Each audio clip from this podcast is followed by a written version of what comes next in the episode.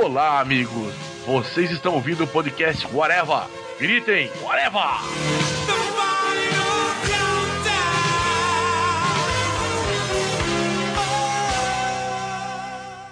Além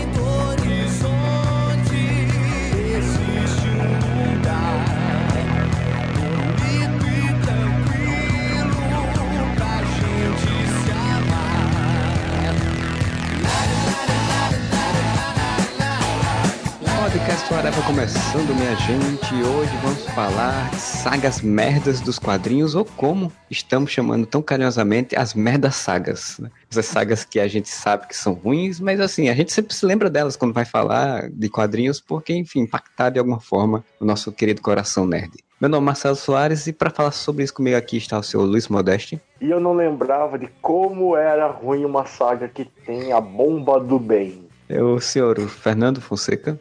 O pior não é você saber que uma saga é ruim. O pior é você saber que saga é ruim e você ver que você lia isso. E o senhor Andy Nakamura. Vingadores vs X-Men é top, hein? Tem um momento dessa saga que eu pensei se valia a pena continuar lendo HQ, cara. Cara, na verdade eu sempre penso isso toda vez que eu vou ler uma vez em quadrinho de super-heróis nova, né? Então eu sempre penso se ainda vale a pena ler isso. Olha que Vingadores vs X-Men é ruim, mas eu sempre acho que tem coisas piores. Ela é a primeira saga que eu li depois que eu voltei a ler, né, velho? É, Bom tinha, momento, ó. tinha que começar, né? Aí vocês lembram de uma cena que é o Romitinha desenhando, que a nave dos Vingadores tá chegando na. no- Como é que chama aquela porra da ilha do Flop lá? Ilha X? sei Ilha lá que X, raio que Ilha X. Velho, tem uma cena que eles vão lutar na praia, velho. O Romitinha fez aquilo. Eu adoro o Romitinha. O Romitinha fez aquilo cagando, velho. Olha, na boa, Andy, não vejo o que ele tá fazendo com o Batman. Se você acha que aquilo tá ruim, cara, o Batman do Romitinha é de chorar, cara. Sério? É tipo Puta assim, né? que pariu, cara. Ele faz dormindo, né? Ele fica meio Bill Sienkiewicz, sabe? Fica meio. O Romitinha cagando faz Bill Sienkiewicz, é que o cara tem talento, hein? É verdade. Você imagina se ele faz isso dirigindo. Porra, velho, quando eu voltei a ler, ah, vou, vou pegar essa aqui, né? Tem Romitinha, tem Bendis. Eu não sabia quem era a Hope. É Hope? É Hope o nome da Hope menina? Summers, É, a, a primeira mutante renascida. A escolhida. E aí o Cable leva ela. Eita, que maravilha. O Cable, como é aquele lobo solitário, né? Com a, com a criancinha É. nas costas. Com o Daigoro, né, cara? Não, mas a coisa mais idiota que, que os caras fazem, aqueles cinco Fênix. Puta. Ah, isso, isso é bem ruim. cara. E aquele maiô do, do Ciclope parecia um biquíni que ele. Cavadinho, parecia um aquele maior do Borat, né, cara? Cavadinho, assim, ai, que bosta. É, é os Power Rangers, né? Mutantes. O Namor destruir Wakanda e o Wakanda depois volta do nada. Aí o T'Challa tem que matar o Namor. só que- Ai, cara, eu sou da bosta aqui. Aí eu comprei tudo, né? Ah, vou ler tudo isso aí, né? Os Taim, comprei tudo. Meteu o pé na merda. Que porra é aquele Colossus que é meio fanático, não sabia que porra era aquela, velho? Tem um Colossus lá que tem a cabeça Ah, é. Do, quando ele tá com a chave de de Citorax. É, ele bota a joia de... O Colosso precisa da joia Citorax, né, velho? Ah, Pra ser você forte. Bosta. Não, essa saga pra mim, assim, Mas- eu não li essa saga, mas pra mim ela só serviu pra uma coisa. Pra matar o Xavier finalmente, porque já tinha que morrer esse velho, já fazia muito tempo. Já tava demais, tinha passado da hora. Eu até acho que a solução do ciclo pro matar o Xavier faz sentido. Foi Sim, legal, ele, o discípulo virou o mestre, né? Ah, e, e fora que o, o Xavier fudeu tanto o Cíclope na vida, se você pensar que ele foi o primeiro aluno dele, teoricamente, né? Cara, ele merecia. O Cíclope era um personagem que ele já devia ter quebrado para o mal, né? O Breaking Bad aí, há muito tempo, né? A mulher morreu, já casou com outra mulher que era um clone, já teve um filho que foi pro futuro. Voltou o é Cable. tá- o desgosto, cara, de você ter um filho e ele sumir, de repente ele volta dizendo: Oi, pai, é o Cable. Oi, pai, eu sou o Cable e meu amigo é o Deadpool. E aí a mulher que ele amarra foi morta pelo cara que gostava dela, que eles eram quase amantes, né? Que é o, que é o Wolverine. Aí depois ela volta, aí depois lá na frente ela é morta pelo Magneto, aí fica O Magneto desaparecido. disfarçado de Sean ainda. Ainda ele vê traiu a ele, mulher com a Emma Frost. ele mesmo voltando pivete chato. Pois Espiudo. é. Foda-se, vou matar todo mundo. Cara, mas a pior Xavier. coisa dessa saga não é o final da saga. É o que vem logo depois, a consequência, que é aquela do a série O Eixo. Uau. Quando o Caveira Vermelha pega o cérebro do Xavier. Aquilo é uma bosta, velho. Não, mas aquilo ali não é o eixo, não. A do cérebro é o início da saga dos Fabulosos Vingadores. Não, mas não é. O nome da saga não é o eixo, que ele vira o, massa, o eixo, o eixo é Massacraveira. que ele vira o eixo é Massacraveira. depois. Não, o do Massacraveira é depois. A parada eixo. do, do, do cérebro do Xavier lá que ele pega é, o, é exatamente o plot do início da revista Fabulosos Vingadores. Vingadores. A eixo, a Axis é aquela fase. A capa é. O caveira vermelho tá parecendo Isso. aquele caveira nuclear da DC, né? Uma armadura ridícula. Cara, ele tem tentáculo, velho. Por que, que ele tem tentáculo, velho? O que é que falta nesta armadura aqui? Tentáculos. É, o cara leu um rentaizinho lá, ué. O Omega Red ali diz, "Ah, me empresta aqui teus tentáculos. Aí ele transforma vilões em heróis e heróis em vilões. O, a Feiticeira Escarlate depois ó, na, na, na luta. Que lindo, né? É Mais uma saga bosta pra colocar na lista, o eixo. Não, é- essa, eu não coloco, Merda de saga. essa eu não coloco na lista porque eu não li. Cara, a saga que eu separei pra começar a parada, eu me penitencio pelo seguinte: eu era assinante das revistas da Marvel, Não tem desculpa. mas essa saga em si, eu tive que comprar a parte. E era uma facada na época. Carnificina total. Caralho. Eu era assinante, eu tava vendo que as do Aranha tava um lixo. Aí, não contente com gastar com assinatura, eu vou lá e compro na banca essa bosta aqui.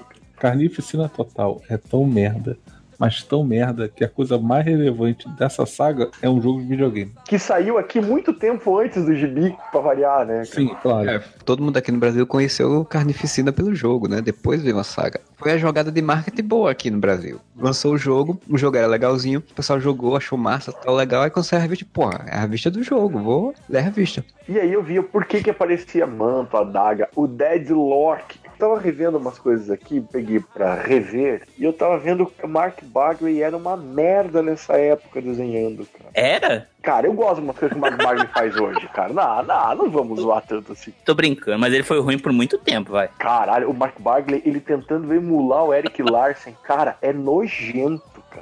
O Mark Bagley não foi quem tava desenhando a revista do Peter David do Homem-Aranha 2099, que fez aquela boquinha, não foi? Foi ele? Puta, não sei se Eu foi acho ele que foi. que fez aquela boquinha na máscara, ridículo. Se eu não me engano, foi ele. Cara, mas o Mark Bagley, eu gosto de umas coisas que ele fez no universo Ultimate. Eu tal. gosto de uma coisa que ele fez no Universo Ultimate, quando ele saiu de lá.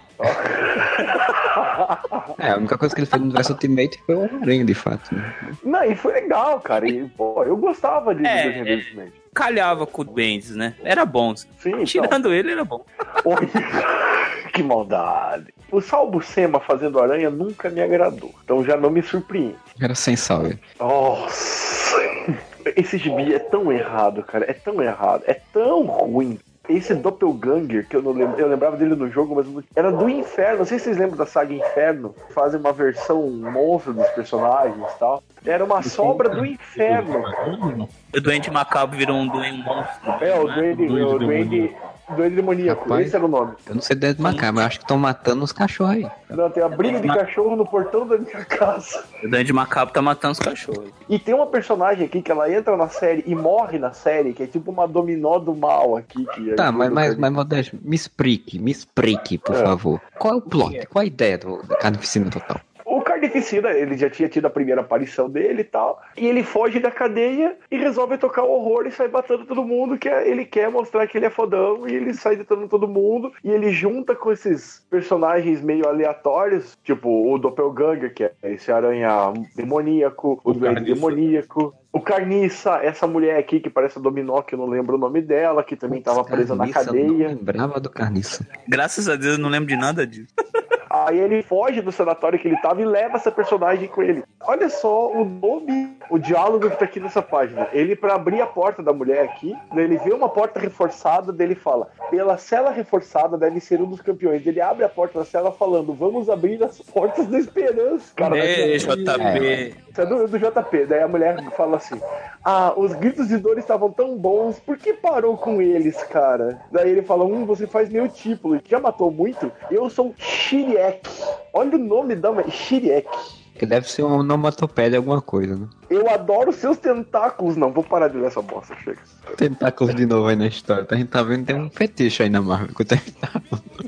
Aí o Aranha tem que juntar uns amiguinhos dele, que são daí o que tem no jogo: Capitão América, Manta, Daga, Deadlock e tal. Punho de Ferro aparece na saga. Ah, Gata Negra. O Venom ajuda o Aranha. Carnificina, a gente já tinha o Venom, já tinha sido criado o Venom, que já é escroto por vida, assim. E aí o cara pensou, não, então vamos fazer agora o Venom com a personalidade do Coringa, né? Então vamos botar os dois juntos, que o cabo é louco e tem essa coisa meio psicopata, e vamos ver o que, é que vai dar. O Carnacoringa. Cara, eu Na lembro Coringa. disso. Batman Aí e foi assim. Que merda aquilo. Cara, aquilo não é desenho do Mark Bagley? Era essa Também. época aí, pô, não era essa época aí? Que, É, que isso é é, lá tá- 96, 97, se não É me engano. 96, cara. Cara na Coringa, Jesus amado. Aí veio esse crossover e os caras por que não? Eu já tenho um personagem que quer sair, vamos juntar agora.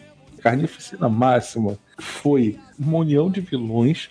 E aí era o Carnificina com essa Shrek. A família era doente demoníaco. Esse Doppelganger. Doppel, Doppelganger. Doppel- E o Carniça. Eles tinham essa estrutura familiar, assim, tipo, era a família de, de homicidas. Isso, O Ed Brock tava separado do, do simbionte dele. Aí o Carnificina Deixou joga o simbionte de novo no Ed Brock. Tava traumatizado, não queria não, é, o simbionte na época e fazer isso era uma tortura, era uma punição pra ele. Tá, e como é que termina isso? Como eram três revistas do Homem-Aranha na época, nas três tem um final. Tem um final que o, a Flama tá lutando com a Carnificina, não sei o que. Ela é de fogo, né? E ela é dos Homem-Aranha, seus incríveis amigos. Tem uma parte que eles estão brigando que a Carnificina parece que tá morta. Aí eles, Peter Parker, usa partes do Deadlock pra fazer um canhão que potencializa os tiros da adaga e ele chama isso de a bomba do bem. É porque E ele tiro lembrou do do- tio dele, cara. É, a bomba do Ben, né? É, Aí esse tiro tiro. Sai do peito do Deadlock pra fazer é o do tiro bem, o mais- bem vem de onde? Do coração. Nossa, mãe. Aí depois disso, o Carnificina ainda volta pra mais uma luta com o Venom. O Venom se sacrifica, se joga gerador de eletricidade, o gerador explode, o Venom foge e o Cletus Cassidy é preso. Cara, é o final mais preguiçoso também do mundo, né? Tipo, gerador de eletricidade que explode. Só se eles caíssem num tanque de fábrica de metal, né? Derretido. Positivo ainda quando cai. Só se fosse. É, praticamente a Eletrobras matou ele. Cara, olha só, esse gibi é de 96. Em 96, 4,60 era dinheiro. Eu comprei a 1 e a 2, 4,60 cada um. E o pior é que ele comprou, né? Esse é o problema. Não, foi na banca. 160 páginas de terror. E eu não sabia que tipo de terror eu tava me submetendo, né?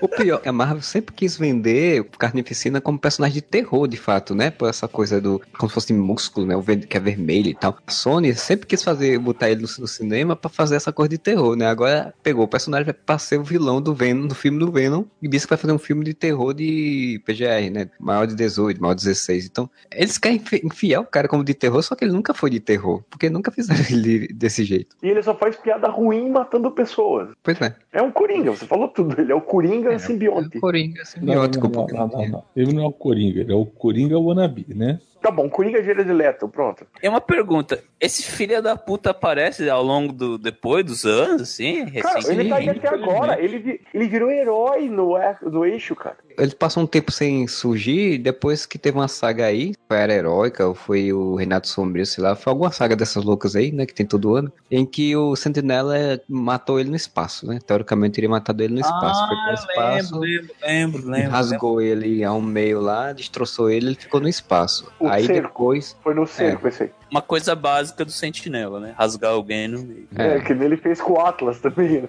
modus operandi É, básico. é Atlas não, como é que é? O Ares, né? Atlas. É Ares. o... Vários. Deus da guerra. Ares. E foi no, no cerco também. Foi no Foi. cerco também. Quando ele perde o controle, fica loucão daí. Ele matou e teoricamente o Carnif- Carnificina teria morrido, né? Só que depois, acho que foi uns dois anos, três anos depois, sei lá, eles estavam se reagrupando no espaço, né? Que era um simbionte, né? Quando vira simbionte, parece que perde o corpo humano, perde os ossos, o- os músculos. E ele começa a se reagrupar e aí depois ele volta pra Terra, de alguma forma que eu não lembro, e tem uma saga chamada Ilha Aranha, eu acho que teve uma época em que também tem essa coisa do Carnificina atacar toda a cidade de Nova York e tal. E ele sempre tá voltando, esse povo sempre volta. Eu lembro de uma saga que foi depois dessa, mas eu- essa eu não cheguei a ler. Mesmo eu tinha parado. Homem-Aranha vai para um planeta dos simbiontes. Nossa senhora. Sim, sim, aqui era pra descobrir as origens dos simbiontes. vai com o Venom e tal, e descobre que o, o- que o Venom vem de um planeta de simbiontes e que aquele Venom, aquele simbionte que foi encontrado em Guerras Secretas, era tipo um que foi retirado de algum lugar e guardado e por- pra segurança. Um negócio assim. Aí descobriram que a terra do simbionte era plana. Explica muita coisa. Então seguirei meu coração até o fim Pra saber se é amor. Magoarei mesmo assim Mesmo sem querer Pra saber se é amor. Eu estarei mais feliz Mesmo morrendo de dor. Yeah Pra saber se é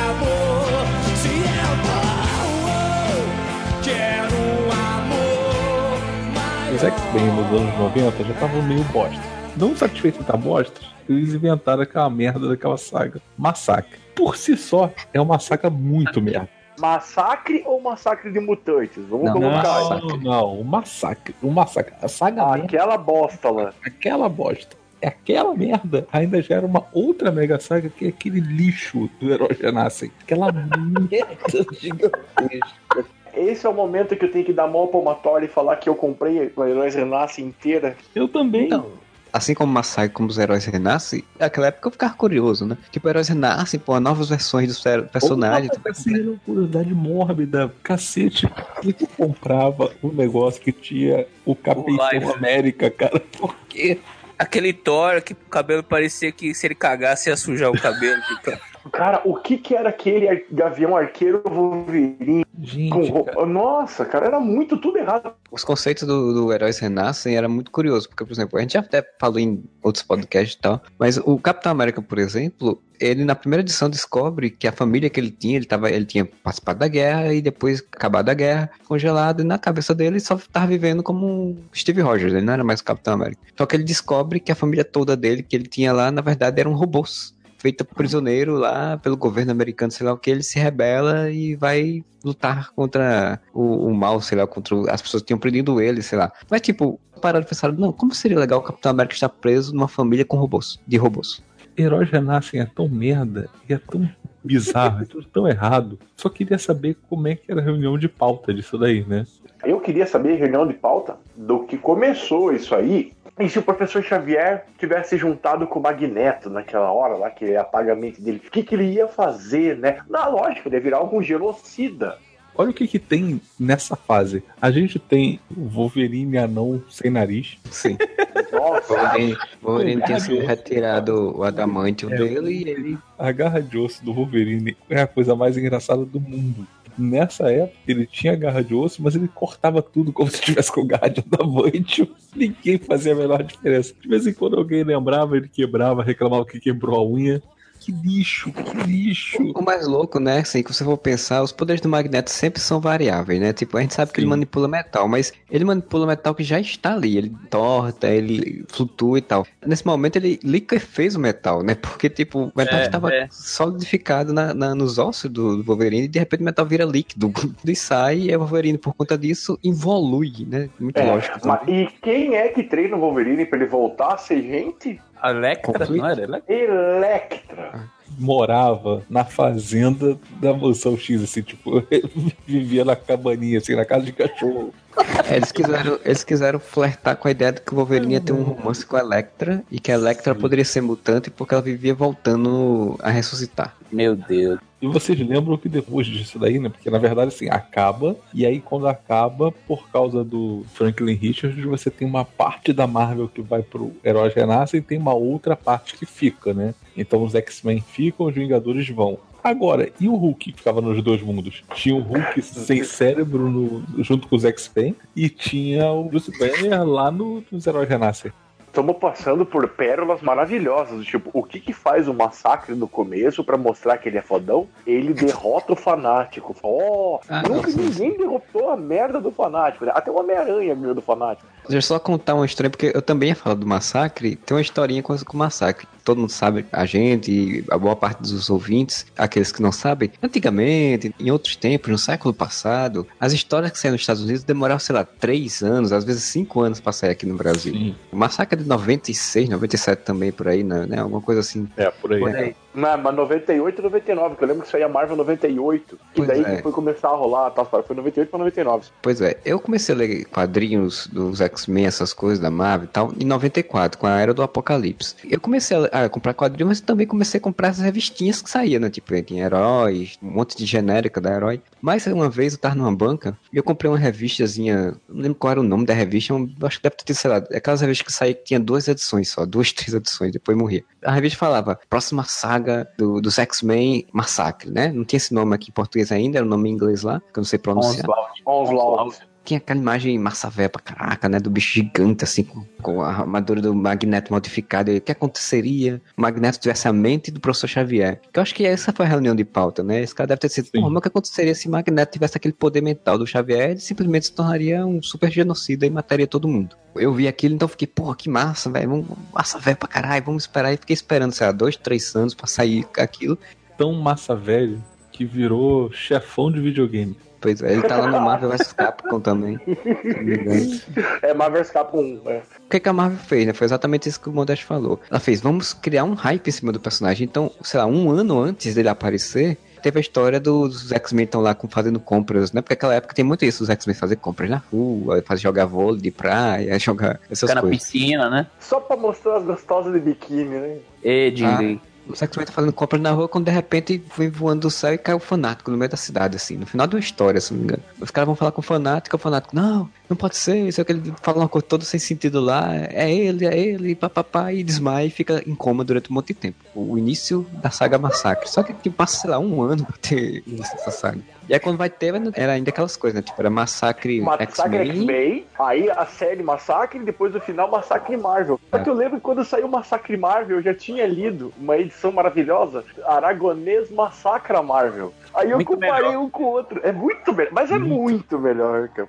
E põe muito nisso. Era o Humberto Vocês Ramos lembram? que desenhava ou era. Não, era o Humberto Ramos que fez aquele lixo lá. Aí vocês lembram da cena dos Vingadores se sacrificando porque os X-Men não podiam lutar com o Massacre porque eles eram mutantes e os mutantes iam dar mais poder pra ele? Aí só entraram os que não eram mutantes. Aí o Homem-Aranha deve ter pensado: hum, será que eu sou mutante? Porque ele não pulou no meio da parada. O É, eu Homem-Aranha também não pularia, né, cara? Tipo, o Aranha tem conta pra pagar, tem tia. Tem...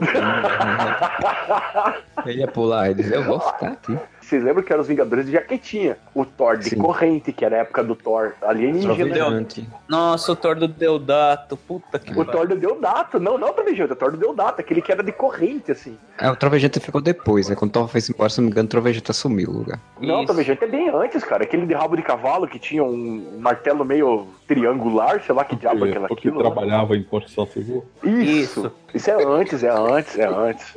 O do Deodato tinha aquela corrente na- no martelo que parecia o Spawn, lembra dessa merda? Cara, e essa bosta de Thor é que tá no Marvel vs DC, né? Exato. Puta que É outra merda, né? Mas, mas vai assim. X-Men também tinha uma, uma lenda nas histórias, uma mensagem que o Bishop viu no futuro, né? Que ele tinha visto uma mensagem da, da Jean Grey falando que tinha acontecido uma merda, que tinha sido alguém deles, que tinha E traído na ele. verdade, e na verdade isso daí bombou muito por causa do desenho, né? Que o desenho pegou essa mesma ideia pra poder fazer o arco, né? E aí, tipo, eles nunca explicaram isso. O Bishop voltou pro passado e passou, sei lá, uns 5 anos sem explicar essa porra. Aí, quando foi massacre, eles resolveram, vamos, vamos agora explicar. Que já tinha sido o Gambit o traidor, que Sim, foi essa isso. história do troço, e depois no, X- no Extreme X-Men, o traidor é o próprio Bishop. E Exato. aí ele morre. Daqui me Esse pariu. twist do plot twist. É. Cara, eles fizeram Aí- três sinais pra essa porra. O início de Massacre é quando o professor Xavier é dominado e tal, e aí ele tenta fazer uma coisa lá pra dominar o mundo. Aí a Jean Grey percebe, aí ele ataca a Jean Grey, e aí a Jean Grey manda essa mensagem para os outros X-Men, só que a mensagem não chega, e aí fica guardada, armazenada em algum canto para o bicho viver no futuro. O telefone sem fio não deu certo. O pior pendrive da história, né, cara? Eu venho disquete a mensagem ainda, né? cara? Eu lembro que eu comprei a primeira edição, que é o Massacre X-Men, e comprei a Massacre Marvel, né? Porque assim, o início e o final, Massacre Marvel eu comprei achando, porra, que legal, vamos aquela história toda, o Massacre Gigante e os, os Vingadores se, se- Aí o pior é que é aquela história, né? Os Vingadores, os outros heróis se sacrificam pra salvar todo mundo lá, é quando eles sacrificam, que salvam todo mundo. Se eu não me engano, até o Doutor Destino não queria, alguém puxa ele pra ir, né? Pra poder ele tá lá no Reverso Eu não, Nasce. eu não sei se vocês lembram da coisa ridícula que acontece durante o começo. O massacre usa o corpo do Xavier. Só que Sim. depois eles tiram do corpo do Xavier e fica um corpo parecendo com um alienígena louco. É porque o Massacre é uma personalidade própria, né? Não, mas ele ganha um corpo próprio também. Ele cria um corpo. Não, sim, sim, ele cria um- um corpo. Ele, ele é o magneto na mente do Xavier, cara. Ele tem o poder de fazer qualquer coisa, então ele cria o próprio corpo. Teve, teve o poder de fazer você comprar a revista. É. Pois Eu e uma galera, porque pode não parecer, vendeu muito, cara. Se todo mundo fala Ah, mal, todo mundo leu, cara. X-Men vendia só caramba naquela época Sim. também. Pô, era a época do auge Já- do, do- de popularidade dos X-Men. Não de qualidade. Não, e- Popularidade. Não, de qualidade. Mas, Ali, cara, se a gente parar pra pensar nessa porra, cara, não tinha como dar certo, mas na época, qualquer um falasse pra vocês, é a volta do Jim Lee e do Rob Liefeld pra Marvel e eles vão ter todo o controle pra fazer a saga que eles querem fazer dos heróis da Marvel. Eles vão recomeçar a Marvel. O, o Dilly, depois do grande sucesso, saiu pra fazer Image com outro monte de gente, né? O Heróis Renasce era o contragolpe da Marvel na Image, né? Vamos fazer uma coisa com esses caras, porque vocês estão vendendo muito lá, a gente traz eles pra cá e vai, vão trazer o público e vai vender muito aqui. Então o que é que eles querem? Ah, é- quer fazer o nosso próprio universo. Então toma aí. Eles vendiam muito na Marvel e DC, e aí por causa disso eles fundaram a Image, e aí tava vendendo muito lá, e aí por causa disso a Marvel trouxe eles pra tentar vender muito na Marvel de novo. A gente só lembra de falar ah, o Capitão América e Vingadores, que era ah, aquela porcaria que o Rob Liefeld fazia, mas visualmente, não de história, o quarteto do Jim Lee eu gostava. E o Homem de Ferro do. É o Witch Portátil que fazia, não era? Isso. Acho que é. Aquele que tinha um Cara, monte de fio pra lá e pra cá. Cara, eu achava massa pra caralho na época, É, aquele Homem de Ferro. Tinha uma pegada meio steampunk a ideia, né? Era Ser meio uma coisa meio retrô, com tecnologia moderna, isso que eu achava interessante. O Homem de Ferro era muito bom, principalmente se você comparar com os Vingadores. Com o resto, né? Mas depois eles quiseram juntar. Vocês lembram que fizeram aquela saga do Galactus invadindo a Terra, que daí Não. juntava todo mundo? Mas você É lembra que você aquilo, lembra que as capas formavam um pôster. Puta, um né? painelzão. Cara, que Ah, tudo formava um bosta. post naquela época, né, cara? tudo tinha post, tudo era laminado, capa dupla, era sempre assim. Eu já vi pessoas elogiarem a história do Quarteto Fantástico do Jim Lee. Eu lembro que o Thor dessa fase ele é encontrado porque ele estava congelado dentro de um bloco numa caverna, um negócio assim. Que tinha sido traído pelo Loki, sei lá. É, é um monte dessas viagens. Era, era a tentativa da Marvel já de fazer o, o que ela fez depois melhor, que foi o universo Ultimate, né? Que depois ela fez mais direito, né? Supremos não pode ser citado nesse podcast porque a gente tá falando Não. de saga bosta e Supremos, Supremos é bom não demais. Supremos É, não vale. Supremos Só Supremos três. 3. A 3. É, não. Que a três cruzamento é de quem? Do dedo podre. Jeff Lobby, né? Não, não vamos lembrar disso, gente. Eu quero conseguir dormir hoje. Se eu lembrar Não, do mas a Supremos gente- 3, eu não, Não, durmo. não. A gente tem que lembrar, porque é a minha escolha. Opa, então vai. Peraí, mas Fernando, você ainda tinha umas coisas pra falar do, do, do, do massacre e do. Não, não. Do não, do- não, do- não, Você não vai lembrar, você não vai lembrar do final? Não, Do não, final do Heróis Renascem, quando eles. Não me o Franklin- lembrar dessas coisas, não. Que o Franklin Richards transporta todo mundo pra Terra Sim, salientar, tudo. vale salientar assim, que a gente nem falou, falou que foi o Franklin e tal, mas não falou como foi, né? Que No final, assim, naquele, naquele último instante em que tudo tava perdido, o Franklin Ridge pensou em salvar todo mundo e aí todo mundo foi salvo dentro de uma bola de gude. Sério? Culpem ele, o Franklin Richards que criou essa bosta toda. Mas o Franklin Richards é meu herói, porque independente disso, duas coisas. Um, ele era uma criança de 4 anos, então ele podia ter um pensamento desse. E dois, ele salvou todo mundo, fazendo tudo voltar ao normal. Então, obrigado, Franklin Richards. Eu não lembro como é que volta ao normal, cara. Como é que volta? Eu também não lembro do final da saga. Não, infelizmente eu apaguei da minha mente. Acho que alguém descobre que eles estão salvos dentro daquela bolinha de good lá e tenta fazer uma forma de libertar e alguma coisa assim. E eu lembro que depois disso teve uma fase maravilhosa do Capitão América, logo depois disso, que é muito boa. Foi depois disso, se não me engano, que entrou a fase do Mark Wade, né? Exato, é do caralho essa fase. Que foi depois parou por conta de uma mega saga lá que a Marvel mandou ele parar.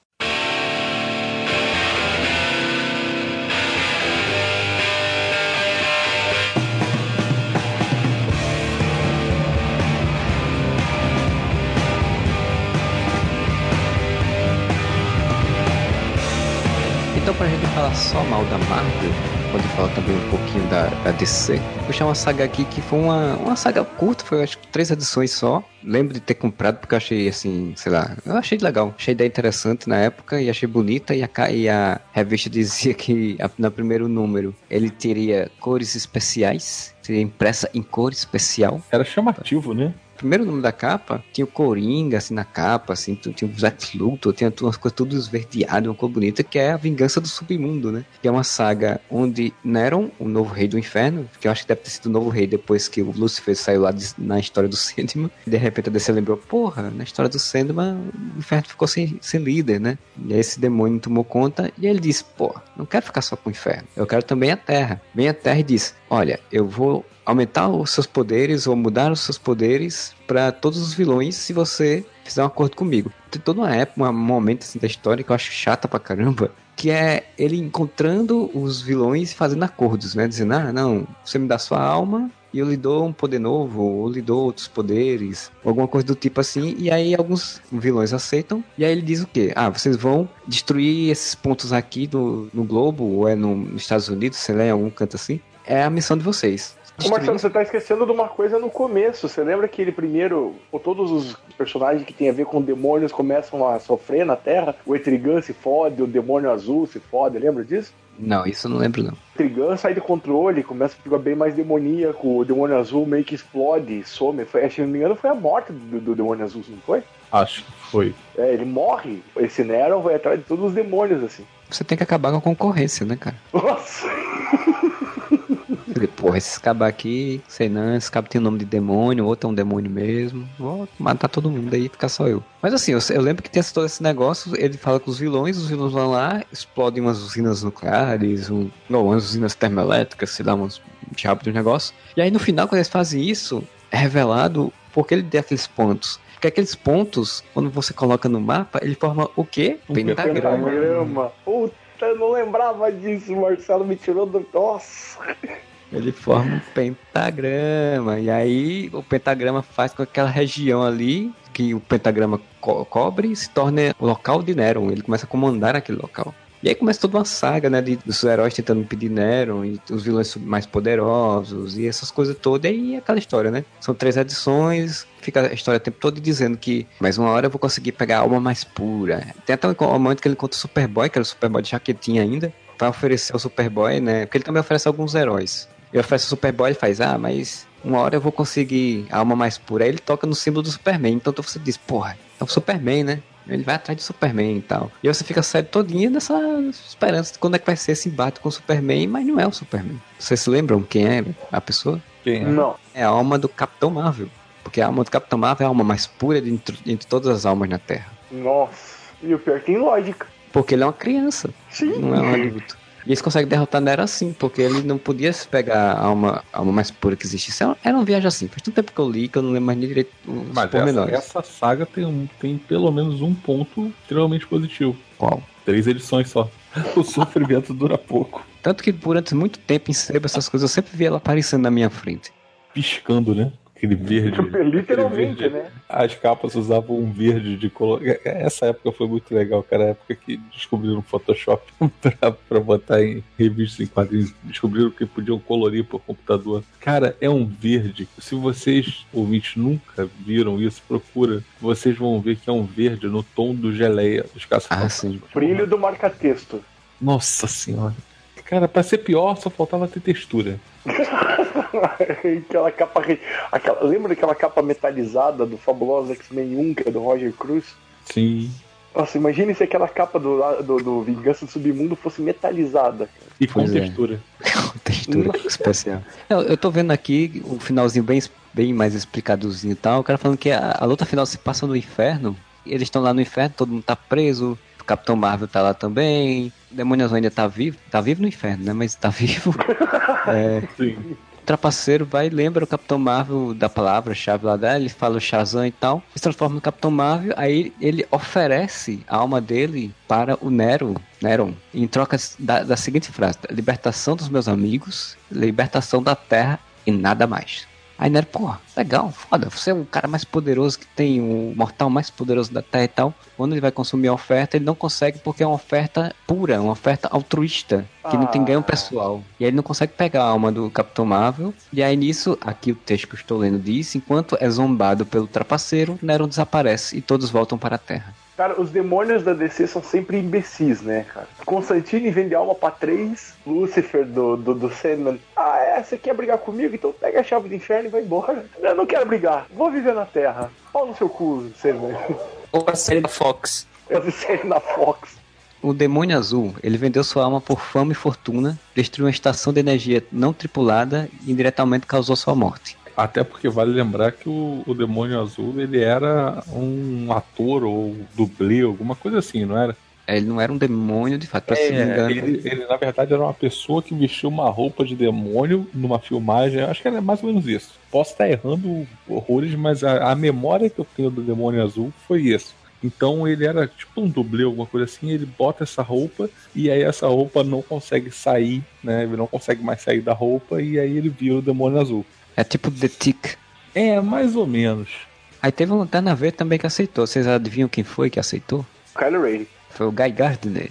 Ele ofereceu a ressurreição dos seus entes queridos e o retorno de Coast City. Mas o uma- Guy Gardner, por Coast City? Né? Então é o Hal Jordan. Pode, cara, ele não é de Coast City. Não, mas Mas- nessa época o Hal Jordan já não era herói. É, eu já tinha virado Parallax há muito tempo. É. Já tinha sumido. É. Então, em troca de Coast City, pra, em troca ele tinha que matar o John Stewart.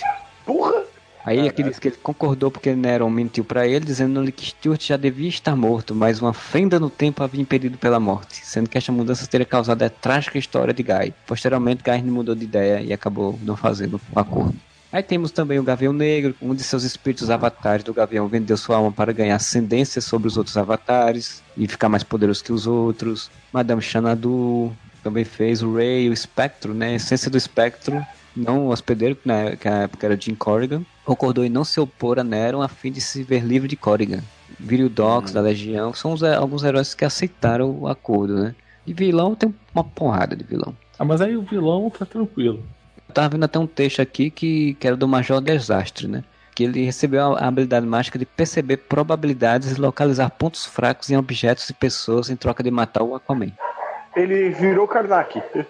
É o Karnak de pobre. Só que ele equivocadamente matou o Thanatos, que usurpou o lugar do Aquaman em Atlanta em seu lugar. Quer dizer, ele foi pra matar o Aquaman e ainda matou a pessoa errada. Incompetente.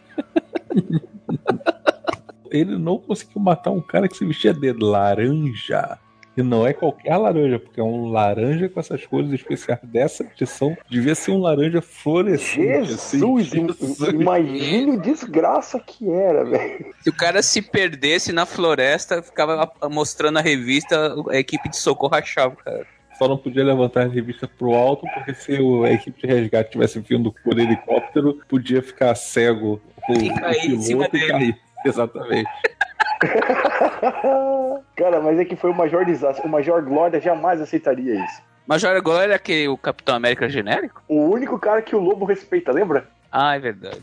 Eu tô vendo aqui o, o do Superboy, que o Superboy foi oferecido a ele a chance de se tornar o Superman e ele recusou. Porque, tipo, ele já é o Superman, né? Ele é o clone do Superman, então, tipo, ele já é o Superman. Não tem por que ele ser Superman. Essa Era história, um clone do Lex Luthor com poderes parecidos com o do Superman, ainda por cima. Lembra disso? Sim, no final ele descobre, né? Que isso foi até um arco, durou um tempo aí, de que, ah, o grande drama na vida dele, ele que era um clone do Lex Luthor e ele se tornar o Lex Luthor em algum momento. Oh, ele fica careca. Essa história ele foi desenhada pelo Howard Potter, né? Era o, era um dos, dos momentos lá que tava começando a cre- ele crescer lá como desenhista da DC. O irmão menos famoso do Harry. E o roteiro era, por incrível que pareça, do Mark Wade, né? Foi tipo aquela, aquela história, aquela minissérie que você, porra, a gente tem que fazer alguma coisa aqui tapar um buraco e vai, Wade, escreve aí. Cara, porque o Mark Wade, ele é um ser humano. E como todo ser humano, ele cai naquela máxima de que toda regra tem que ter uma exceção. Como a regra é que o Mark Wade escreve coisas fodas, ele precisava de uma coisa merda pra poder ter essa regra. Mas ele se afundou na merda pra não ter que fazer mais merda depois, né? Exatamente. Eu não vou fazer a merda, mas vou fazer com gosto. É, esse, Ne- esse Nero, ele até apareceu em algumas outras histórias depois, mas é aquele tipo de personagem que ninguém quer mais mexer, né, cara? Tipo, ele foi feito pra uma coisa só e nunca mais. Cara, vocês falam disso do Mark Wade fazendo o Nero. Cara, o Grant Morrison fez o Azazel. Azazel ou, a- ou Azteca que você tá falando? Não, Azazel, aquele anjo da Liga da Justiça lá, tá lembra? Ah, porra, Aquela verdade. bosta daquele personagem lixo, cara. É verdade. Eu tô sentindo que você tá com um rancor do, do Grant Morrison. Não é a primeira vez que você ofende o Morrison nesse podcast. Gratuito, hein? Gratuito. Não, mas a Gratuito. primeira vez a gente foi, foi no pré-podcast. A gente tava falando do E de extinção, das merdas que tem no E de, de extinção que o Morrison fez com os X-Men Não, também. não, não. Não, aí é, o Age de extinção é maneiro. O E de extinção é bom. É. O Planeta É, X, que pode ser ruim, agora o E de extinção é bom. Pô. O extinção é muito bom. Daria um bom. Ah. boa animação de TV. O Shorn é uma ideia muito boa, né? Parabéns. o Shorn né? é uma ideia boa. Agora ele Ah, ser o Magneto, não. É, é, essa história do Shorn ser o Magneto deixa enfiar o dedo no toba, né, velho? Ah, Mas essa parte é só no final. Melhor não é isso. Melhor era o Shorn, que era... não era o Shorn, mas era o Shorn que era o Shorn. É, nossa, cara, é, uma assim, zona, né, cara? A ideia original do Shorn, a primeira ideia é que ele era um, um oriental que estava preso numa, na China, num negócio, e tinha uma estrela, um sol na cabeça, e eu tinha que usar uma máscara de caveira, que era massa véu pra caralho. E aí ele era super zen, e os X-Men salvam ele, ele vai virar professor na escola e tem seus próprios pupilinhos, e era um personagem interessante, até ele resolver botar. Porque, tipo, ele estava lá na Marvel e a DC fez, Grant Morrison, você quer, quer escrever a Liga da Justiça? Ele, opa, agora mesmo, vou sair daqui. Aí ele pegou e inventou, ah, vamos agora fazer Planeta X e Shorn é o Magneto, e vamos, e o Magneto vai matar todo mundo, mata, mata a Jean Grey, e o, e o Wolverine pega e corta a cabeça do Magneto e acabou. E agora eu vou embora. Que final bosta, né? Aí, aí depois o grande, honorável Chuck Austin foi dizer, não, aquele não era o, o Magneto, era um Shorn que achava que era o Magneto. Os poderes dele acabavam sendo eletromagnetismo. O, o Magneto é muito confuso, né? Porque tinha o Magneto, teve a fase Shorn, tinha a fase Joshua. Joseph, Isso, Joseph. Joseph. Joseph. Herói do M e cai na Terra o Joseph e você pensa que é o Magneto. e os acólitos vão atrás, lembra aquela porra daqueles acólitos? Que era o Magneto rejuvenescido, você descobre que não. Era só um É. clone, alguma coisa assim. E que come a vampira. Porque no final das contas eles sempre querem mexer no Magneto, depois eles querem desfazer. E como é que ele desfaz? Não era ele. Aí o Magneto sempre tá escondido em algum canto. Ele sempre tá em Genosha escondido. É sempre isso. Confesso eu que quando eu li esse negócio do Shorn, do Chuck Austin, não, eu dei muita, eu li dando muita risada, velho.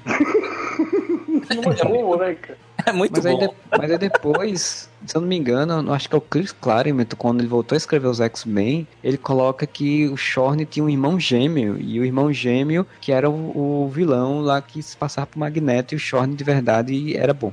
Eu não E engano, o Shorn hoje tá em lugar incerto e não sabido, né? Sabe É. Deus onde foi parar o o Shorn, foda-se, né? bico aparece. No All New X-Men lá, tem uma hora lá que tem os X-Men do futuro, os filha da puta, tá lá. Ai, Os X-Men do futuro do Grant Morrison são legais. Pena que a história é uma merda. Mas eu gosto do tipo você ter um cara que controla um sentinela, tipo super-heróis Sentai americano, sabe? A ideia é muito interessante. Você tem a cabeça da Cassandra Nova, Jarro flutua. Você tem as irmãs sencientes lá da Emma Frost, que são uma- umas coisas só. Tipo, as ideias são boas. As irmãs Cuco lá. então até agora, cara. Elas estavam agora no X-Men versus Humanos, elas estavam aparecendo. As ideias são boas, né? Às vezes que ele caga na, na desenvolvimento. Mas este não é um podcast com o Grant Morrison. Merece podcast só pra ele. Que vai ter só Eu ele pra xingar. falar, provavelmente. E- e- Eu vou xingar muito porque eu não gosto do Grant Morrison. Eu adoro o Grant Morrison. Recalcado, recalcado. Não, cara, Pois. olha, eu concordo quando falam que o Grant Morrison ele, só, ele vive do, do lixo do Alan Moore, velho.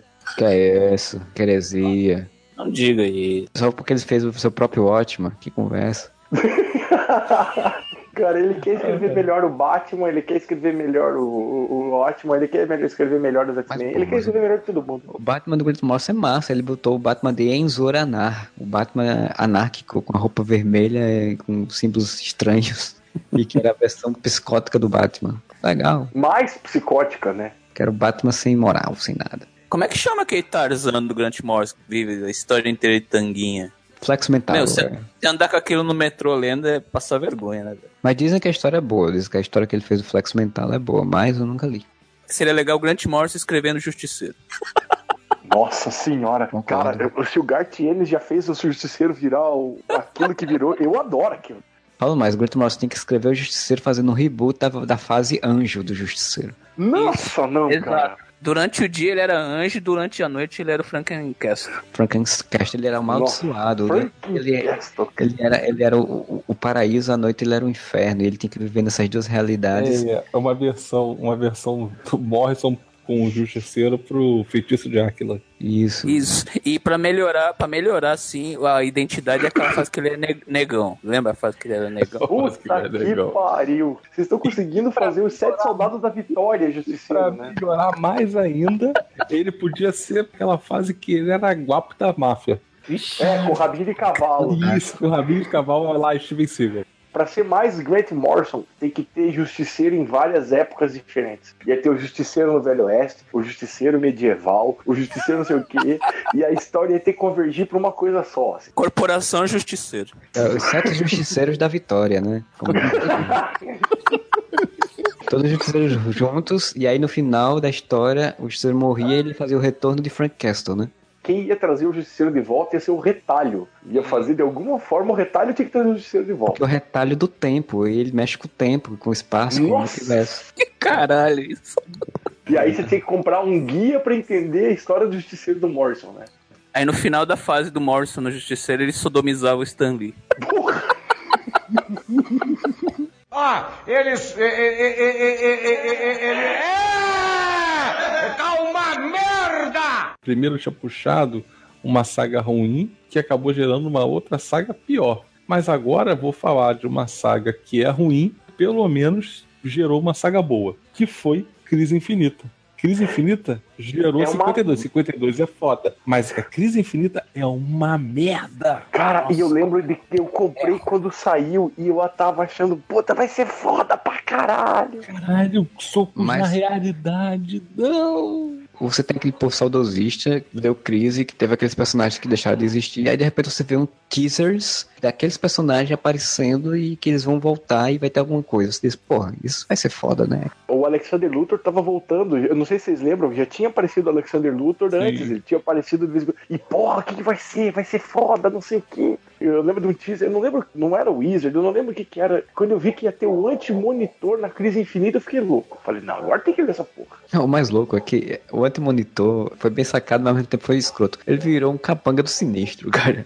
O anti-monitor virou capanga do sinistro. é Não, mas isso é no Sinestro Cops War. No, Sim, no mas é Infinita foda, só tem o velho. corpo dele, cara. Sim, mas, Aquelas é torres do anti-monitor. mas mesmo assim é foda, ele virar capanga do sinistro é escroto. Pra que isso? Eu, eu tô tentando lembrar agora, vocês lembram como é que começa a crise infinita? Porque eu, eu lembro que eu li, eu comprei, eu fiquei louco. Não, eu só lembro que o mais importante é que a merda toda começa porque o Superboy Prime fica putinho porque ele tá lá, não consegue pegar ninguém, não consegue fazer nada, tá naquele fim do Imagina. mundo lá. Ah, E começa a dar soquinhos na realidade. O soquinho da realidade vem porque Superman com a Lois Lane velha, eles julgam que o mundo não pode, não tá valendo mais a pena porque, o sacrifício que eles fizeram. Que a Mulher Maravilha mata o Maxwell Lord, lembra? Isso. Que o Maxwell Lord mata, mata o Duende, o Besouro Azul. Tinha tido também crise de identidade antes, né? E aí. Era uma fase sombria, né? do- É, Pra caralho, nossa. E aí tinha aquele sexteto secreto que também tava vendo umas coisas de- com, com- com- que era os vilões batendo outros vilões. É. Aí tava tendo a guerra Rantanagar.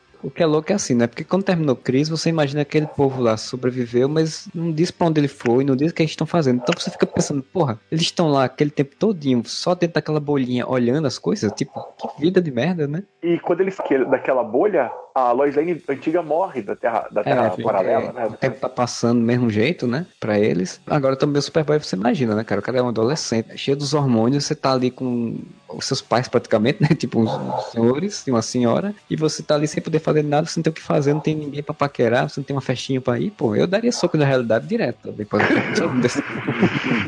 Eram quatro minisséries que estavam saindo, lembra? Era a Guerra Sim. Rantanagar, Sexteto Secreto, Prelúdios pra Ah. Crise Infinita. Exatamente. Eu não lembro as outras duas. E eram todas histórias de merda, cara. Eu lembro que eu li a do a Guerra Rantanagar porque era o Ivan Reis e o Joey Prado. Era o que que eu... Opa! Oh, finalmente vai ter um brasileiro fazendo as paradas. Tá O bom, né? Omak não era da Crise Infinita? Ah, do Omak! Isso! Do Omak! Era menos ruinzinha, né? Que tinha o. Que é uma das paradas que rola até do, do- do- durante a crise infinita, aquele monte de Omaki que estão lutando com os heróis, lembra? Isso, isso. Acho que era menos ruim. Tava tentando lembrar agora por que eu gastei tanto dinheiro com o Sexteto Secreto, cara. Que história de bosta. Horrível. Ah, tem o negócio do com, da magia com o Cap- Capitão Marvel, né? Isso, do Ma- Mago Shazam, né? É, que quebra a joia da realidade lá, talvez. A realidade da joia do poder, né? Não era Pedra da Eternidade, não? É Pedra da eternidade, isso, isso, isso.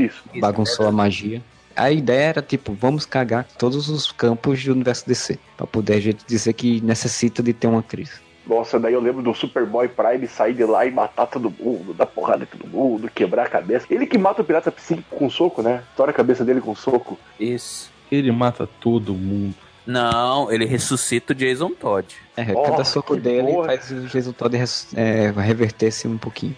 Isso é o que o Fernando falou, é uma coisa ruim que traz outra boa. Ah, o Jason o Jason pode Todd. voltar. Parabéns, né? Você tá sendo muito Morrison agora, o, o Modeste. Ele mata uma galera dos Novos Titãs, né, cara? É, não, pois é, que sempre tem aquela coisa de ter que fazer renovação, aí eles estão enfrentando ele, aí sai matando um monte de gente, arrancando braço, arrancando. É, ele arranca o braço da planta. Caraca! Sai destruindo um monte de gente, a Sociedade da Justiça, e é um monte de. O, o, o Superboy Prime ele é muito gore, cara. Ele é E- e revoltado, né? A saga em si, quem que desenha? Tem Pérez ali, cara. É o Pérez. Eu lembro que no final é o Pérez. A história do, do nosso grande arquiteto do DC Universo Cinematic, né? Que é o Geoff Jones. Ele que escreveu essa história, ele é saudosista, querendo trazer de volta os conceitos do multiverso e o conceito passado e usando os personagens passados e faz essa história onde os heróis são confrontados com a, sua, a própria destruição que estão fazendo, enfrentando um super Superman escroto, violento e que imparável. O Superman chega a voltar pra Terra 2, né? Tanto é que o Superman velho luta com o Superman novo na Terra 2. Aí aparece do nada a Mulher Maravilha da Terra 2, no avião invisível. O Superman velho ele acaba morrendo nessa saga também, né? Se não me engano. É o ponto de redenção dele. Quando Porque ele se se sacrifica pra poder deter o Superboy Prime, eu acho. Planeta Lanterna Verde lá, como é que é? Boa. Não, Mongo. não, não, planeta dos Não. é o isso, que eles caem no planeta Lanterna Verde. Ah, tá. passam pelo Sol Vermelho e caem no planeta do Lanterna Verde. É lá. porque assim, eles usam Kryptonita pra impedir ele, ele não consegue, leva ele pra. é, os dois Supermans pegam o Superboy Prime e saem rodando no espaço. Pra poder. Passa por um Sol Vermelho, lembra? Pra poder ver se eles perdem a força e. E ele usa contas- armadura. É, ele usa uma armadura massa velho do Jim Lee. que saga merda, né, cara? Meu Deus. É, eu sei que no final, se eu não me engano, ele é derrotado, né? O Superman que a gente conhecia fica sem poderes e ele é aprisionado ele, na Terra 3, né? Que era a Terra, a nossa Terra. Não, ele não fica preso dentro de um Sol Vermelho? É nessa história, então, eu tô confundindo, porque ele foi usado depois também, e eu sei que tem uma história em que ele termina na Terra, a Terra normal dele no passado, né, no pré-crise, que era até que ele era só um, um, um humano normal lendo revistas e quadrinhos. Terra Prime, né? Que seria a nossa, né? Isso. Cara, mas assim, eu lembro dele ficar preso num sol vermelho e inclusive ele faz o símbolo do Superman com o dedo. Ele afunda no peito dele, faz como se fosse uma ferida no final, eu lembra? lembro disso. Que doente aquilo. Caralho, aquilo é muito ruim, cara. Aí quando você vai ver, é, Injustice termina do mesmo jeito, basicamente. E eu lembro que esse Superboy Prime, eh, ele é daquele conceito da Legião dos Super-Heróis, daquele Senhor do Tempo, lembra? E a história Sim. é legal, cara. Que é o lance do, daquele universo que o Senhor do Tempo cria pra ele ver como é que se desenvolve o Super-Homem e tal. O conceito é legal. E eu, eu lembro da história que o John Byrne fez, eh, usou isso também. Inclusive tem a, a capa do, do Quarteto Fantástico que é igual a essa do, do Superman, que é o Superman contra a Legião dos Super-Heróis e acaba dando isso. É o Superman segurando a Legião dos Super-Heróis, quatro elementares, ele pega o bloco, aquele cara que pega fogo da Legião, e tem uma capa do, do quarteto que é igual, que é o Gladiador com os quatro do Quarteto Fantástico, mesma posição. assim. A história é muito boa, mas acabou virando essa bosta, né, cara? Mas 52 que vem logo depois é muito boa. É, porque crise infinita dessa esmerdalhou o universo DC todo, aí os caras disseram, agora é o momento de modificar o universo DC. Então vamos fazer duas sagas, uma chamada Um Ano Depois, onde a gente vai adiantar um ano as histórias, que é um recurso bobo, né, mas que sempre estão fazendo. Vamos adiantar um ano as histórias do universo DC e depois vamos fazer uma saga para explicar o que aconteceu nesse um ano que passou. É, nesse um ano que 52. tem aquela liga maravilhosa que tem o. É o Hum. Congorila, a Estrelar, o Batman Robin, o Batman Dick Grayson, o Monel. Bisonho, besouro do bisonho. O Ricardito que bate nos violões com, com gatos mortos. Que bela liga, né, cara? Superman, ele termina a crise infinita sem poderes e deixando de ser Superman, né? Então, ficou um vácuo ali e é, a fase dele de um ano depois é até interessante, porque começa a história ele lá vivendo a vida normal, como ser humano normal, repórter e tal, sem poder, sem poder fazer as coisas, é até interessante. E 52 é uma saga muito pouco, como o Fernando já falou, é uma saga com um monte de uso de personagens de B, né? A gente tava até falando dela um, tempo, um dia desse, no nosso grupo lá do Telegram, e que o uso de, do questão, do aço, dos homens metálicos e tal, da sociedade, é uma, é uma saga muito boa. Feita a quatro mãos, né? Cada semana sai uma, uma edição com um autor diferente, né? É, era o Greg Rucka, o Mark Wade, o Grant Morrison, tinha mais E o. Mark Miller, se não me engano. É, mas depois teve aquela contagem regressiva pra crise final, que é um lixo, né? Como deu certo o Prelúdio para a Crise Infinita, deu certo com 52, uma minissérie semanal. Dan Didio naquela época era o pica de lá, aí ele fez, vamos fazer mais uma, vamos fazer a contagem regressiva para a crise final. Não satisfeito, ele ainda fez outra saga semanal, que era a Morte dos Novos Deuses, Puta, pode crer. que é uma bosta, Uma bosta. que já contradiz a própria crise final, que a crise final contradiz ela, mas... Porque os finais são diferentes, né? Porque o Darkseid morre em dois locais. Ah, não, é o Metron que morre duas vezes. É o Metron que Orion. morre no. É, é o, isso, o Orion. Ele morre na contagem regressiva e morre na morte dos novos deuses. É, porque o Morrison falou assim, ah, não vou usar essa bosta, não, vou contar do meu jeito. É, mas ele fez isso com o Batman depois também. Só que os dois são dele, né? O Batman morre de um jeito no gibi do Batman e outro jeito na crise final.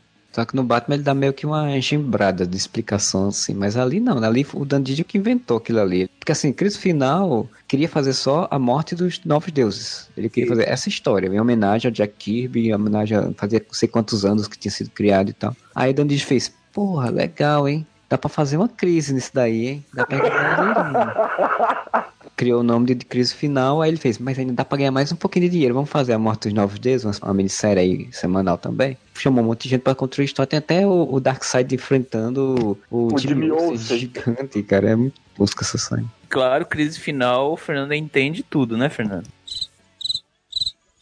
Fernando dormiu. Dormiu. Dormi não, tô aqui. É, ele, ele tá se recusando a falar que entende crise final. Alguém vai falar pra mim um dia que entendeu os Sete Soldados da Vitória. Mas eu entendi o Sete Soldados da Vitória. Não sei se eu entendi da quero forma ver- que era. Eu quero ver você entender os Sete Soldados da Vitória sem o apêndice escrito pelo editor. Aí sim, é outra história. Parece aquele filme do Duna que você tem que ler um livro antes de ver o filme, lembra? Mas o Do Sete Soldados da. Vitória, ele é uma história solta de cada personagem, quatro minisséries de quatro personagens que depois se juntavam-se numa Isso. equipe. Uma equipe que só funcionou por uma edição. Eles separados eram histórias interessantes, pô. A história do Seu Milagre é o novo Seu Milagre, a história do Frankenstein é muito, muito boa, a história do Frankenstein também. E outras histórias interessantes. Só que o problema é que o Morrison tem essa mania de querer criar um universo próprio dele, né? Então ele criou uma raça alien, sei lá de quê, do futuro para o passado e que invadia a Terra e que só aqueles sete personagens poderiam impedir. Aí nas histórias dele ficou colocando coisas dentro de cada história de cada um. Aí isso, né? No final das contas, isso complica. Assim como Crise Final, que é uma história interessante sobre o apocalipse, sobre o fim dos mundos e morte de deuses e tudo. E era pra ser o reboot da DC, né? E rebootar mesmo. Morrison queria realmente rebootar. Ele queria que encerrasse tudo como foi crise e criasse uma coisa nova. Só que Tandijo disse, nananina não, o Batman tá vendendo pra caralho, Lanterna Verde tá vendendo pra caralho, nós não podemos rebootar isso. O pior não é fazer isso, o pior é que, sei lá, tipo, um ano depois eles fizeram a porra do reboot. Tem que engembrar no meio do Flashpoint, né, velho? Também que Flashpoint não foi criada para ser um reboot. Ela É. virou um reboot no meio da, no meio da saga. Meio da saga, velho. A Flashpoint é outra saga que eu acho bunda. Eu gosto do conceito da saga. Não, o mas- conceito é maneiro, mas a execução é muito ruim. é. E ela não tem final. Caralho, agora eu lembrei de uma coisa. A gente falando de saga bosta da DC e pré-crise final. Eu não lembro se era crise final ou na crise infinita que tinha a invasão das Amazonas. Ataque das A Guerra das Amazonas. Nossa, aquilo era lixo! Por que que eu li aquilo, cara? Porque você é um verme. Deus, um bosta, cara. É, cara, você. Qual foi a que você citou lá no início que você disse que lia? É Máximo Carnage? Você lia Máximo Carnage. Ah, e- cara, eu li a saga do clone inteiro. Passei dois anos lendo aquela porra. Você tá todo feliz aí só porque tocou a musiquinha do, do Metallica, Metallica. No, no trailer do Justiceiro. Agora fiquei no hype de assistir. Cara, a minha reação com o trailer da- do, do Esquadrão Suicida foram lágrimas. Eu sou um bosta, cara. Eu sou um merda. Eu sei, eu tenho consciência Primeiro de disso. alegria e depois de tristeza. Vamos voltar pra saga bosta de gibi. Vamos deixar essa saga bosta de filme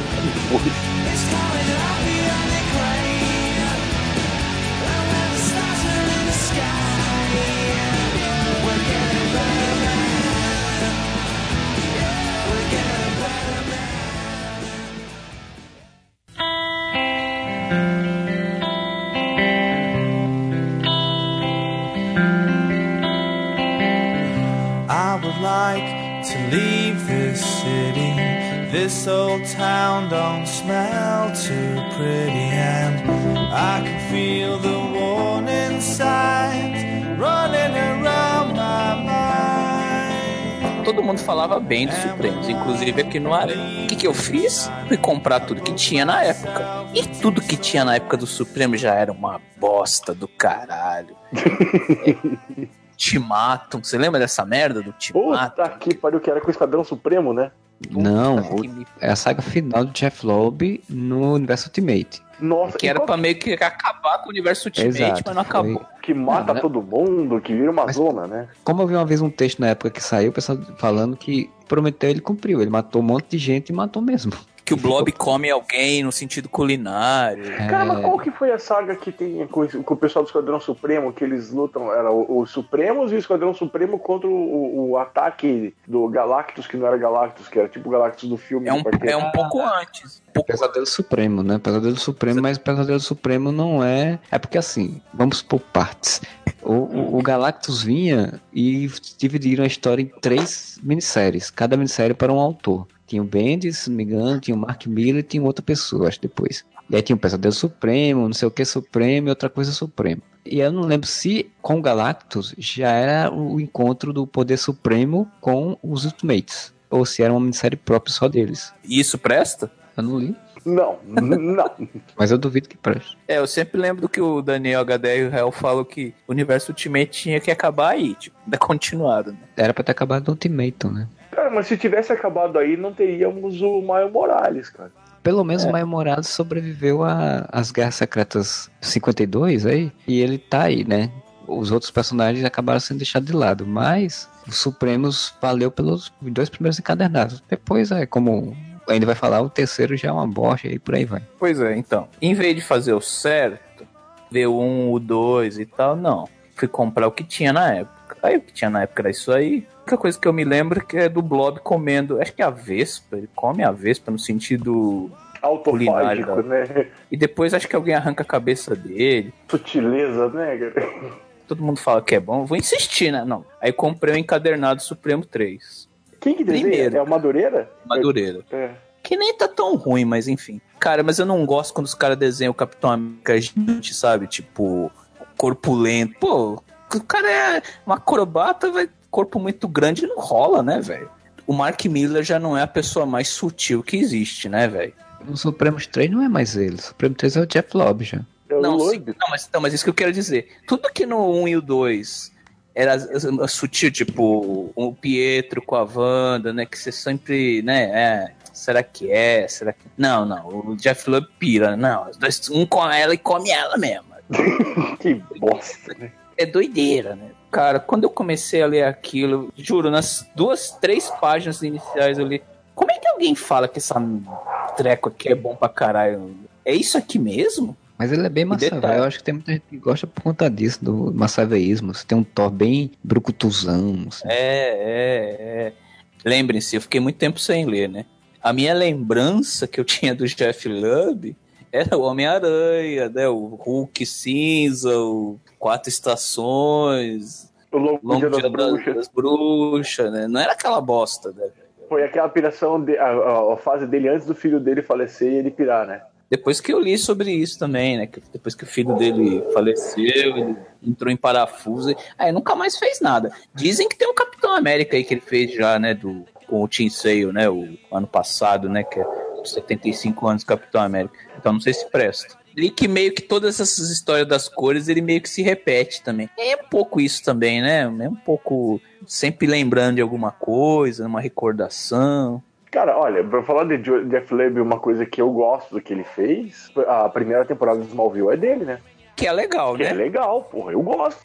Ele seriado, ele é metido em muita coisa. Ele também tá envolvido em Heroes. No início de Heroes, o, o plot da primeira temporada de Heroes é do, do carinha junto com ele. É, com o Alan Moore, né? Vamos, vamos acreditar o Alan Moore na primeira temporada de Heroes, né? Ah, que mas, pariu. Mas, mas vai você entender. Tá de mau humor. Ah, Aí quando eu li o Supremo 3, a arte do Madureira, é, tá ok. Mas quando você vai ler aquela história, velho, o que, que é aquilo, velho?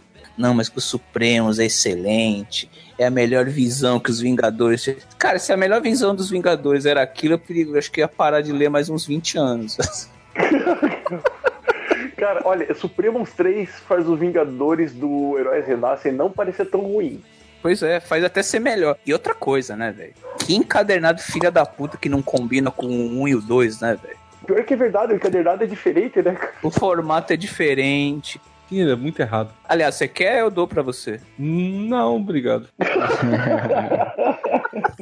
eu tô bem com o Supremos 1 e 2 aqui que eu tenho. Só se for fazer algum ritual, né?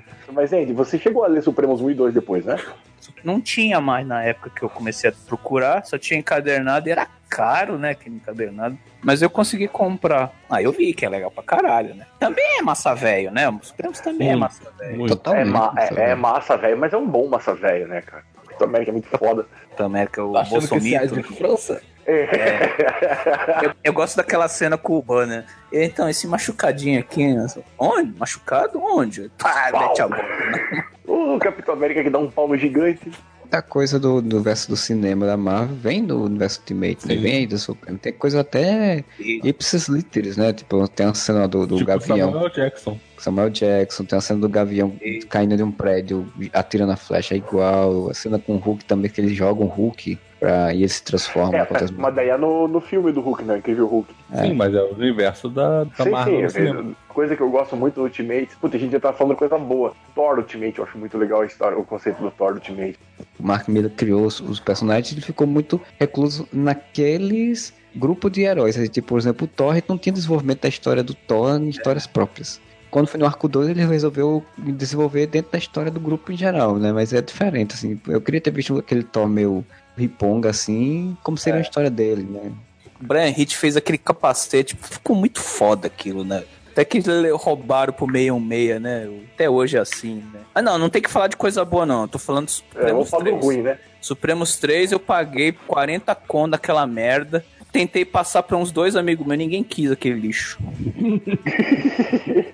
Você passa pra frente um Fusca, mas não passa ser Supremos, né? Mas, como tudo que é ruim também pode piorar, né? Tem uma fase recente dos Supremos em que quem desenha, acreditem, era o Steve Dillon. Imagina como fica ruim pra caralho o Steve Dillon desenhando os Supremos. Eu não consigo imaginar o Steve Dillon desenhando o super-herói. Não dá, cara. Cara, é muito ruim. O Capitão América dele parece o, o Girafa Aranha, aquele ator lá, o... O Andrew Garfield. Imagina o físico do Capitão América do Steve Dillon. Que bosta. Fora que todos os Supremos têm, são meio careca, né? Tudo que o Steve Dillon faz, as pessoas são meio careca. e nessa fase, depois da Guerra Secreta, não sei se ainda existe isso, mas, porra, o Galactus era do Supremo, né? Ah, é que é outra equipe, é outro conceito de Supremos. É diferente. Mas vai só notar que os Vingadores Supremos, como a gente conhece, já- apareceram no universo normal agora de novo. Vitórias nos Estados Unidos. Mesmo que não são de verdade eles, mas eles já apareceram. Mas é meio um golpe? É, criados para enfrentar o- esses novos Supremos que existem lá. Então os embates. Mas é, é a ideia do fetiche, né? De reutilizar os personagens. Pô, mas o Capitão Ultimate seria legal, né?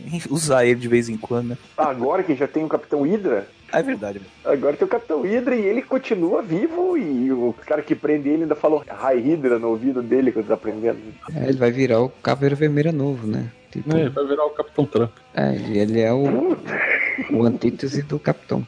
Só pra encerrar esse assunto, eu comprei um dia desse, tava numa uma loja aqui em São Paulo que vende quadrinhos, e eu fui comprar pra minha namorada esse box, sabe? Esse, vem uns quadrinhos, vem um Doritos dentro e tal. Puta, eu assinava isso. Aí eu dei pra, pra ela de presente, ela chegou em casa e, ô, obrigado, né? Tem, tem um quadrinho aqui do Vingadores, encadernado. Dentro da caixa tinha o Supremos 3. Nossa, ainda bem, que, ainda bem que eu parei de assinar essa bosta. Calhado mesmo o negócio. Né? E essa caixa não podia ser pior, né? É, tinha um Supremos 3, um Doritos, tinha um CD de uma banda Pequeno vocês não- Cavadão.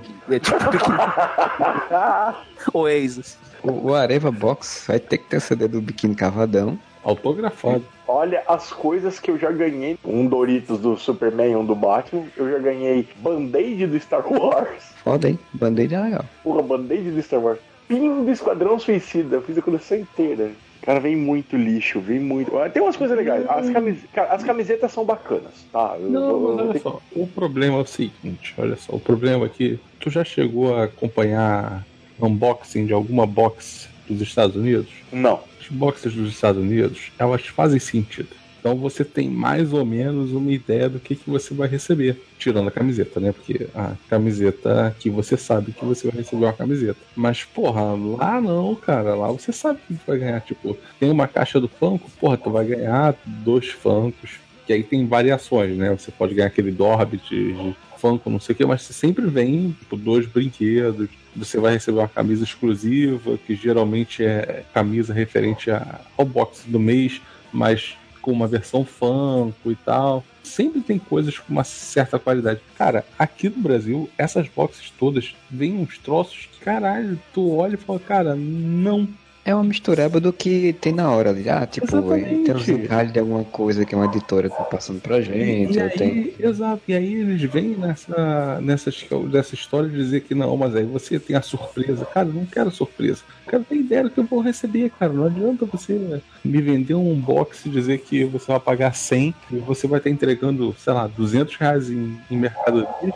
E são 200 reais em mercadorias que tu não quer, que são mercadorias de merda. Por que, que, que adianta? Mas, mas não é mercadoria, Fernando. Você está pagando pelo cheiro, o prazer, é a delícia de estar fazendo parte de um grupo de amigos e de, outros boxes. Nossa.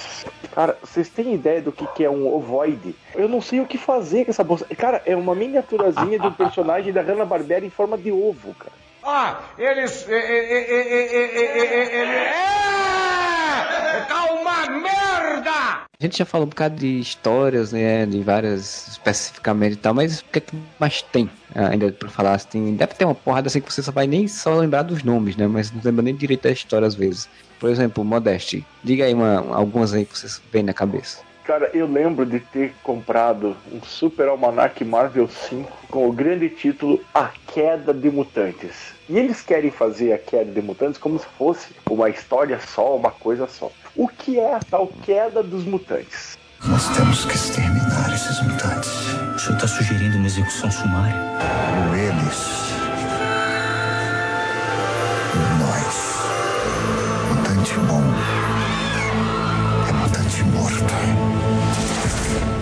É uma história do X-Factor, com a nave do Apocalipse chega na Terra, tal, tal, tal.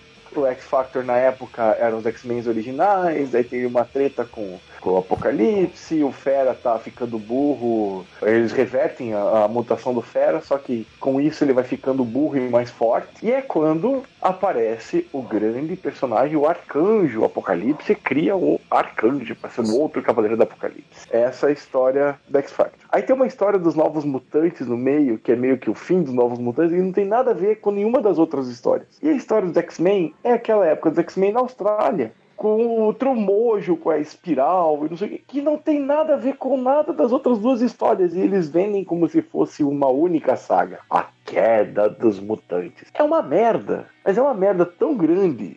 Eles condensaram no Super Almanac Marvel pra você comprar isso de uma vez. Eu imagino que os Estados Unidos, eles devem ter vendido isso como se fosse a queda dos mutantes também. E não tem nada com nada, cara. É uma merda, cara. Mas, Modeste, se eu não me engano, tem uma coisa importante, que é o Cifra morrer. Puta, eu, é, então eu vou ter que reler mesmo isso aqui pra lembrar dessa parte, porque eu tô folheando aqui, eu tô com ela em mãos, queda dos mutantes, eu tô folheando aqui e nem isso eu consigo ver de relevante aqui. Eu acho que o Cifra morre ainda do jeito mais estúpido, ele toma um tiro. Puta que pariu. Ah, eles. e- e- e- e- e- e- e- ele- É! Tá uma merda! Inferno.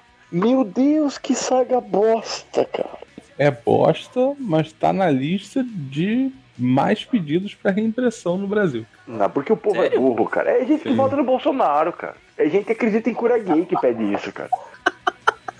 Só pode ser, cara. É, é É, gente- terra plana isso, É, né? é, é, plana. é fã do Nando Moura, cara. Isso é tudo fã do Nando Moura, você pode ver, cara. Esses caras seguem o Mamãe Falei, velho. Agenda de extermínio também. É, não é programa de extermínio? É programa de Que é programa de extermínio. É, que é- acho que em inglês é Extinction Agenda, né? O negócio. Atração Esse. Fatal é o do, do Adamantio, né? É isso. Cara, mas eu vou te falar que Atração Fatal é uma história legal. Eu gosto o Stone. É. Não, não, é. não. É X-Men Gigante 2, né? Porque X-Men Gigante 1 tem outra saga bosta, que é aquela do conflito, que ele solta o que? O vírus legado. Que pariu vírus legado, velho. Ai, caralho, cara. O clone do Cable. Não basta ter um Cable, você tem que ter um clone mal do Cable. Só que o, clone, o Cable já não é um cara legal. Aí você faz um clone que é mal igual pica-pau. É o O conflito. conflito, o conflito entra naquele critério dos vilões do Lobby Life que são todos iguais. né? O Atração Fatal, essa saga, eu acho legal. Eu acho uma história bacana.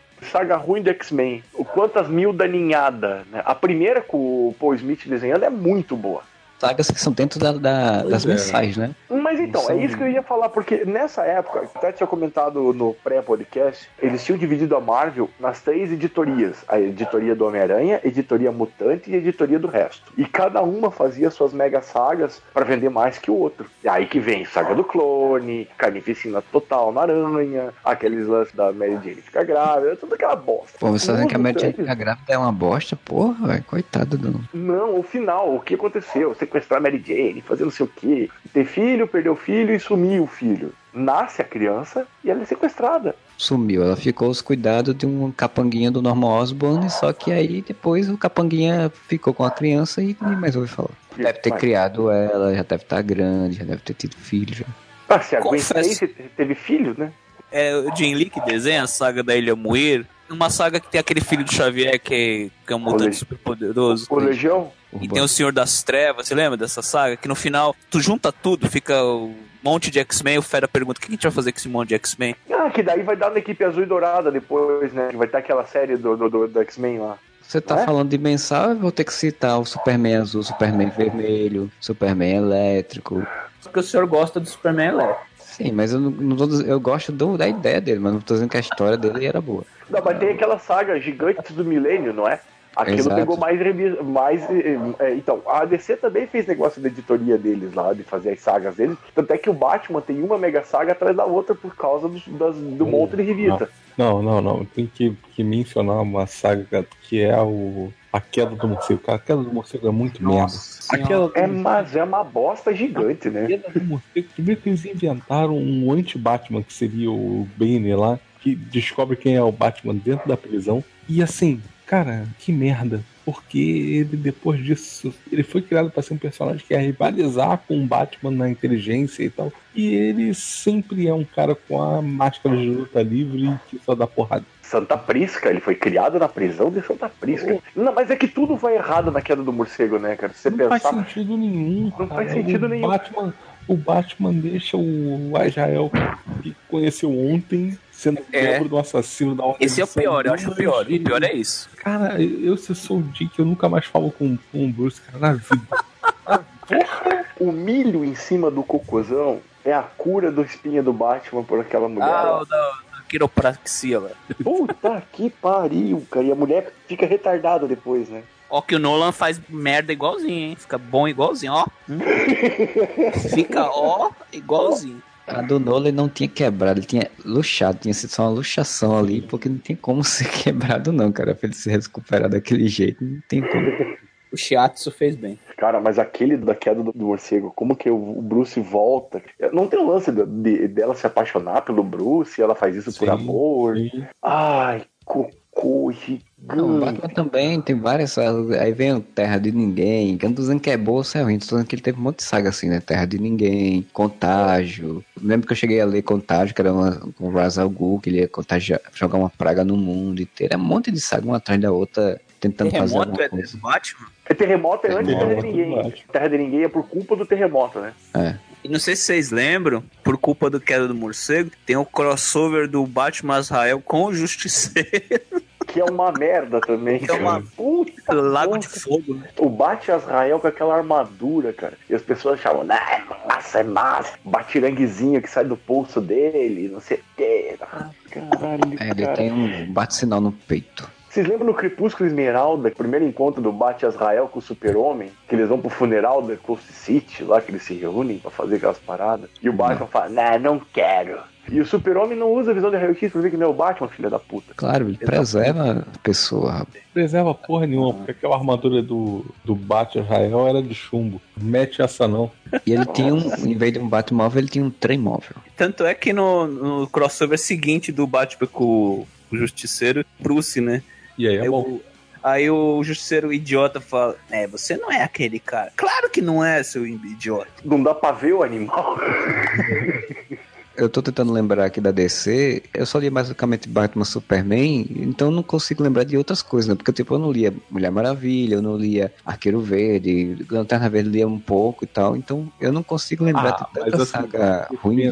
Mas dependendo da fase aqui no Brasil, era até difícil pra você ler. Sim, que só saía Batman e Superman aqui do DC. Lembra que era, tinha o gibi do Superman, o Liga da Justiça e Batman, que era onde saía a queda do morcego. E aí tinha um morceguinho que ia mor- mudando de, de, de cor no cantinho lá da... Ai, cara. Fora que a- o período da liga depois da morte do Superman até o Morrison é um lixo, né? velho? Sim. Bloodwind. A máxima. Ah, ah, não, mas a epítome do troço é o Bloodwind, que era o, o Ajax naquele forma, naquela forma, porque o espírito do Bloodwind tava dentro da joia que tava no peito do Ajax. Por quê? Ou, ou- ou seja, a, a joia era tipo a bola de gude do Franklin Richards. Que bosta. Que- Por que, que eu lembro dessas coisas, cara? Eu vou, eu vou dormir com tanto ódio no meu coração hoje, cara.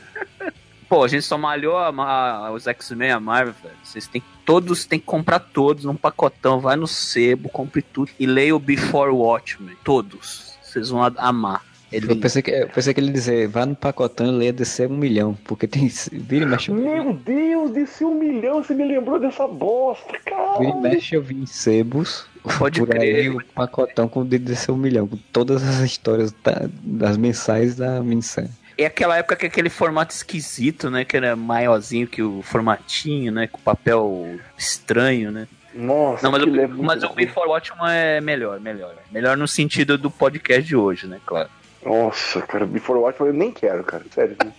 Eu, eu- eu não quis, cara. Todo mundo. Eu, tô- tem um monte de gente que fala que tem coisa interessante ali, eu não quis saber. Mas, Modeste, entre Máximo Carnage e Dr. Manhattan contra Superman, qual que você prefere? Cara, é assim, eu não vou, eu não prefiro. Eu vou, eu vou- se eu ler essa porra, vai ser por curiosidade mórbida, né, cara? É que nem um acidente de trânsito. Você para pra ver o que aconteceu, Ah. né? Óbvio que eu vou ler por curiosidade mórbida, mas a pergunta não é essa. A pergunta, Modeste, o Carnificina Total, dos Day Clock, os dois juntos, a 80 quilômetros, qual é que, qual é que ganha? Cara, eu acho que vi- vira uma fusão nuclear, né, cara? Parece uma bomba do Kim Jong-il, né? cara?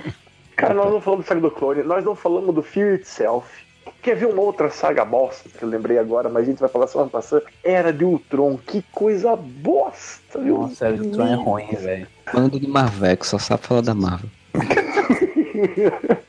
É que a Marvel se supera pra fazer saga ruim, cara. Todo ano eles têm que fazer uma saga ruim. É que os 952 é o conjunto da obra também, né? Que é isso, Superman de blusinha e motinha na- nas estradas junto com o Hellboy? É, o, o Son- Sons of Anarchy Superman, né? Son of Kryptarnak, né? A gente vai chegando então ao final desse podcast, né? Tem um monte, a gente já falou um monte de saga de merda. Diga aí nos comentários as sagas de merda que você já leu dos quadrinhos de super-herói da Marvel e da DC. Guarda no seu coraçãozinho o ódio eterno. Ou manda e-mail lá para contato.areva.com, entre no Facebook ou vem entrar lá no Twitter. Um dia a gente faz provavelmente um sobre as boas sagas da, da DC e da Marvel para poder é, balancear a energia Nada, cósmica. cara. A, a gente tem material pra fazer parte 2, 3, 4, 5 de, de merda sagas. A gente nem falou da Image. É, muito rancoroso, Modeste. Então, a gente se vê na próxima semana com mais um podcast. Bom final de semana pra você e whatever.